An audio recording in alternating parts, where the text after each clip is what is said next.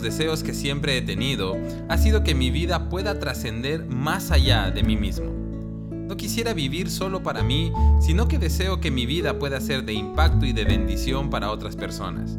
Imagino que un día, cuando yo no esté en esta tierra, mi legado pueda alcanzar a generaciones y que las personas me recuerden no por cosas materiales que haya podido dejar, sino porque dejé una huella positiva en sus corazones.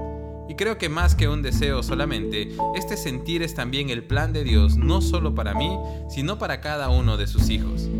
La Biblia nos enseña que hemos sido creados en Cristo Jesús para buenas obras, las cuales Él preparó para nosotros de antemano para que caminemos en ellas. Una de las historias que más me gusta en la Biblia es la historia de Abraham y cómo Dios lo llamó para tener una vida tan significativa y llena de propósito.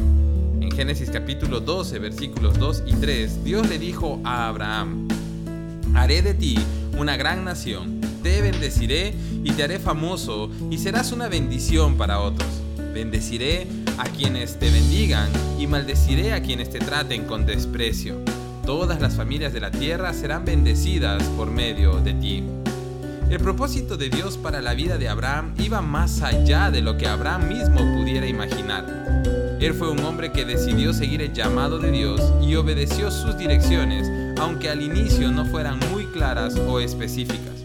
Pero lo que sí recibió Abraham fue una promesa enorme, la promesa de que Dios estaría de su lado todos los días de su vida y que le bendeciría tanto que él podría ser de bendición para otros. Y esta última parte del pacto de Dios con Abraham es una de las cosas que más me impacta. Abraham no sería bendecido solo por vivir bien y disfrutar la vida, sino para bendecir a otros. Aunque entiendo que la promesa de Dios para Abraham tenía un factor muy particular y único, que es el hecho de que por medio de la descendencia de Abraham llegaría al mundo el Salvador, nuestro Señor Jesucristo, y de esa forma se cumpliría la promesa de que en Él serían benditas todas las familias de la tierra. También hay una parte que es aplicable para todas las generaciones de creyentes que vendrían después de Abraham, y que es que somos bendecidos para bendecir. Y aquí hay algo importante que debemos aprender acerca de la bendición de Dios. Y es que en primer lugar, Dios nos bendice por gracia y porque nos ama. No nos bendice porque lo merecemos ni porque somos dignos, sino sencillamente porque nos ama.